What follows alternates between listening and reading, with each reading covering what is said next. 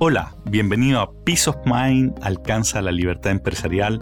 Soy Alex Cami de Trust Value Partners. Te cuento que me fascinan los peces. De hecho, desde chico que tuve acuario, después ya de grande, cuando me casé, convencí a mi señora y tuve un acuario muy grande en la casa. Hoy día no tengo, pero algún día espero volver a tener. Es algo que me encanta. Me genera, no sé, una tranquilidad, una no sé, una sensación bien especial el ver peces. Fue tanto así que, que, en algún momento decidí empezar a bucear era una lucha conmigo mismo, porque la verdad es que le tenía harto respeto a la profundidad en el mar y, sobre todo a la imagen de encontrarme con un tiburón. Yo creo que como muchos de mi edad, la película Tiburón en su momento no, nos dejó harto un impacto bien negativo con respecto a estas criaturas. Y la cosa es que cuando estaba en Miami, después de hacer el MBA, estaba trabajando en McKinsey Company, me armé valor para hacer el curso y certificarme. Y me certifiqué y durante muchos años buceé, todavía buceo de, muy de vez en cuando ahora, pero en ese tiempo que vivía cercano a la zona del Caribe, era fascinante el bucear. Sí pasé, recuerdo, un par de ocasiones que me asusté, bueno, estando en Miami, me acuerdo que la primera vez que vi un tiburón me fue un poquito de susto, pero no fue tanto como me hubiese imaginado. Sí, una vez estaba buceando en, esto fue, si no me equivoco, en Cozumel, esto antes de un huracán que destruyó mucho de la, del arrecife de coral. Antes era maravilloso, ahora que entiendo que se está recuperando. Me acuerdo estar buceando y en un momento algo que un buzo no debe hacer, que es mover las manos, estar moviendo las manos en el momento de bucear, pasé a llevar un coral en la muñeca. Me empezó a sangrar, yo veía, estaba a varios metros, de haber no sé, a 15 metros de profundidad más o menos, y veía cómo me salía la sangre y yo mirando para todas partes si aparecía un tiburón. Ese fue un susto bien grande. Pero fuera de eso, no es para desmotivar el tema del buceo, porque si se hace en forma responsable y con preparación, la verdad es que es maravilloso. Es absolutamente maravilloso el buceo. Y bueno, relacionado con los peces está la pesca. Yo no soy fanático de la pesca, la verdad. Eh, si bien he pescado varias veces, incluso en algún momento incursioné un poco en la pesca con mosca. No soy muy fanático, no me gusta como la, sensación esta de, este pez que de alguna forma se hace sufrir en el camino si es que lo devuelves, porque evidentemente si, si lo vas a matar el sufrimiento bastante directo. Entonces no, no disfruto con, con, la, con la experiencia maya que me encanta comer pescado. Prefiero no ser yo el que haga el proceso. La cosa es que cuando uno pesca, hay un momento que cuando pica, que realmente es un momento en donde cambia toda la relación que tú tienes con el pez, ¿cierto? Cuando está la libre es una cosa, otra cosa es cuando ya lo tienen en el anzuelo. Y relacionado con eso te quiero hablar hoy día pero antes te quiero poner una pregunta que me hicieron que después te voy a explicar por qué lo veo relacionado con este tema. Hola Alexis, soy Macarena de Chile. Eh, estoy pasando por un proceso en que están ofreciéndome comprar mi empresa y quiero saber qué recomendaciones me das para enfrentarlo de buena manera. Adiós. Gracias Macarena por tu pregunta. Al respecto, hay que diferenciar dos escenarios distintos. Uno es cuando uno está vendiendo en forma proactiva a la empresa y la segunda es cuando uno le ofrecen comprar la empresa cuando no necesariamente está a la venta, es decir, estás en un escenario reactivo. Yo entiendo, Macarena, que tú estás en el segundo caso y sobre eso te voy a decir cuáles, a mi juicio, son las lecciones que yo he aprendido en, en los procesos de compra-venta. Solamente como contexto, yo he estado en varios procesos, tanto de compra como de venta. He sido más comprador que vendedor en los escenarios que me ha tocado enfrentar. Algunos de esos casos me han tocado directamente en términos patrimoniales, es decir, yo era socio del que estaba comprando o del que estaba vendiendo. Así que te voy a hablar desde esa experiencia. Lo primero que te diría es que estos procesos de compra-venta son muy delicados y en ese sentido, cuando apenas tú veas que esto va en serio, tú tienes que contar con un asesor. No hagas esto tú sola porque aquí los, errores se pagan muy caro definitivamente nosotros somos una opción de ayudarte, así que vamos a estar conversando, pero independiente de eso, te quiero transmitir cuáles son a mi juicio las principales precauciones que tienes que tener. El primer punto que tienes que tener en mente es que tú deberías manejar esto como un proceso paulatino en donde tú vas chequeando en cada etapa si es que las expectativas que tú tienes en términos de precio sobre todo y de condiciones en general se van manteniendo. ¿A qué me refiero esto? Normalmente lo que te va a pasar es que tú vas a empezar esta conversación y te van a pedir un montón de información. Van a querer hacer lo que se llama un due diligence completo, es decir, pedirte mucha, mucha información. Y mi recomendación ahí es que no entregues mucha información al principio ellos te deberían dar una indicación de precio basado en, muy pocos datos que tú tienes que entregar, generalmente eh, indicando el nivel de venta, la utilidad o el evita y uno o dos más datos más, ellos te deberían dar un rango de precio. Si ese rango de precio no está dentro de tu expectativa, tú tienes la posibilidad de cortar ahí con mínimo desenfoque y costo y de riesgo de entregar información sensible. Hace no mucho tiempo atrás un cliente, de hecho en ese momento se acercó a nosotros, estaba en este escenario y estaba empezando a preparar un montón de información que le habían pedido, hizo este ejercicio y le entregó un par de datos muy pocos datos y con eso la respuesta fue una oferta de precio, de indicación de precio que estaba muy por debajo de lo que le parecía razonable y terminaron las conversaciones ahí.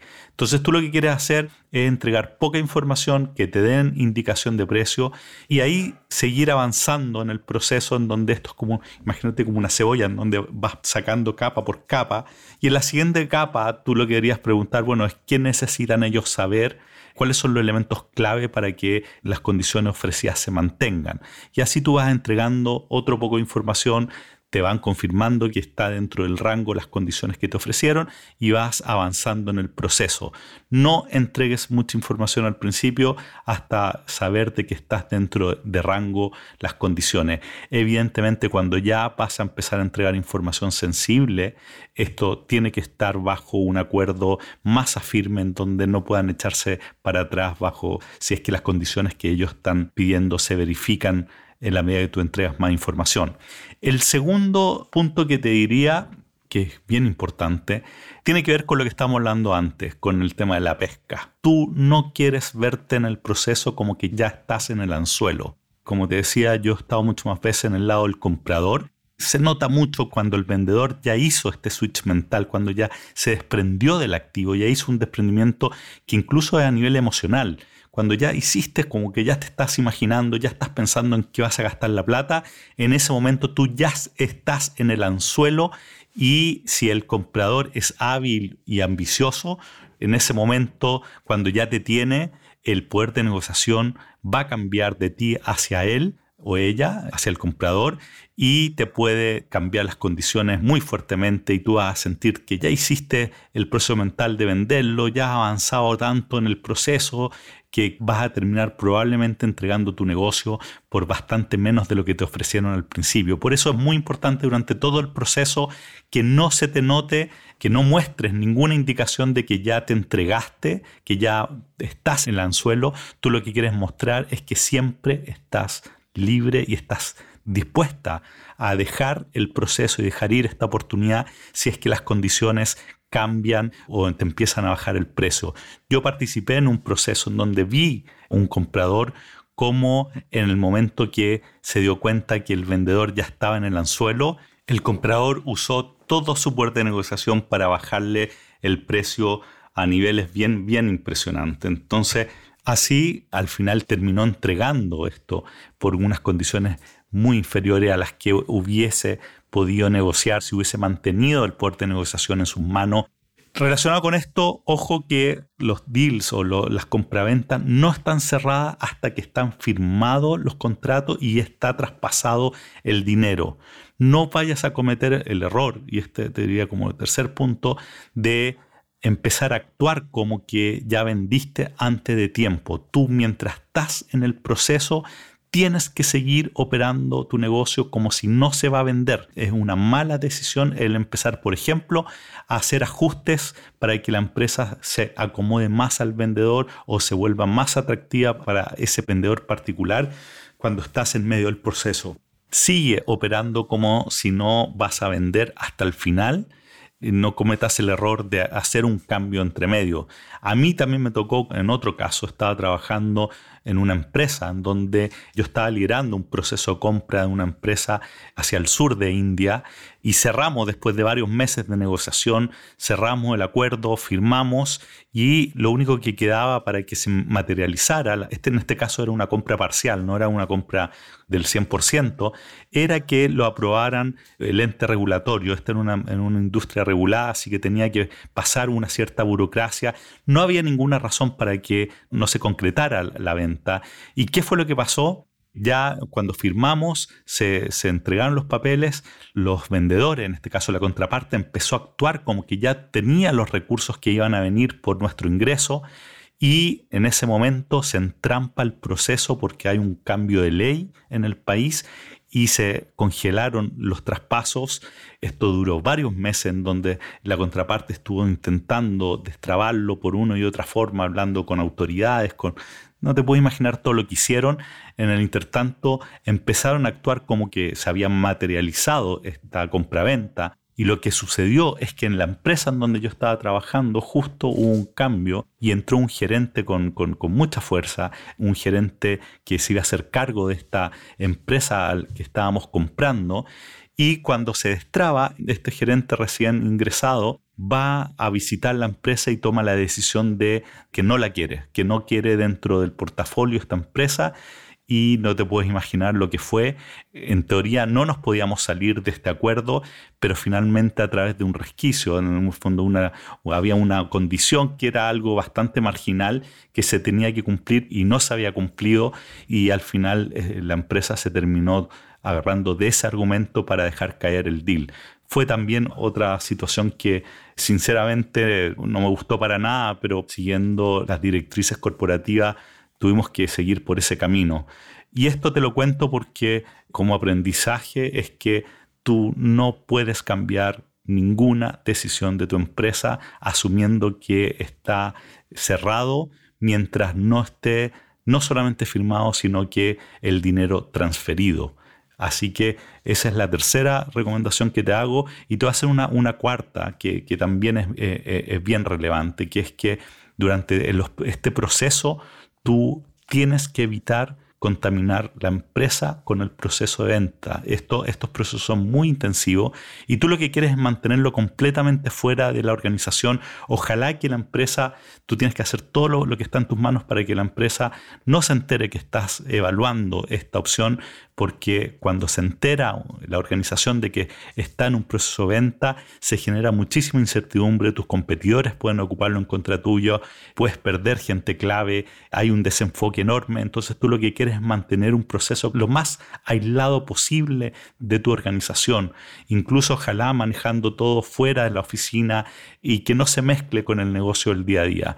Así que esto lo haces hasta el último momento, hasta el momento que ya, ya no puedes evitarlo y que probablemente va a llegar un momento en donde tengas que hacer una presentación de tu equipo y el eventual comprador tiene que entrar a conocer ya mucho más detalle. Para cuando pase eso, tú tienes que tener una oferta firme de la cual el comprador no se puede echar atrás por cualquier cosa.